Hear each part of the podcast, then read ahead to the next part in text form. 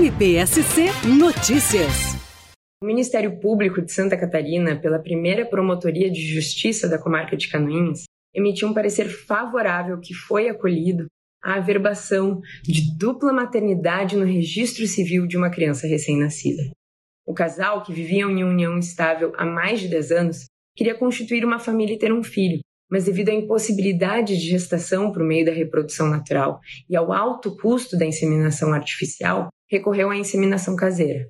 Porém, quando foram efetuar o registro da criança, foi negado o registro da dupla maternidade devido a uma lacuna na legislação brasileira.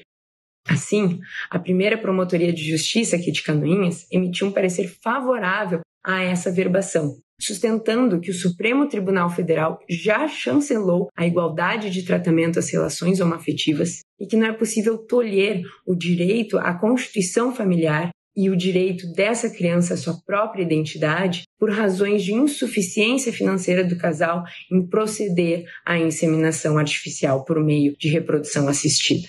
O juízo da primeira vara civil da comarca de Canoinhas acolheu o pedido e determinou essa verbação. A criança, que contava com duas mães no plano fático, hoje conta também com registro de duas mães para todos os fins legais. MPSC Notícias. Com informações do Ministério Público de Santa Catarina.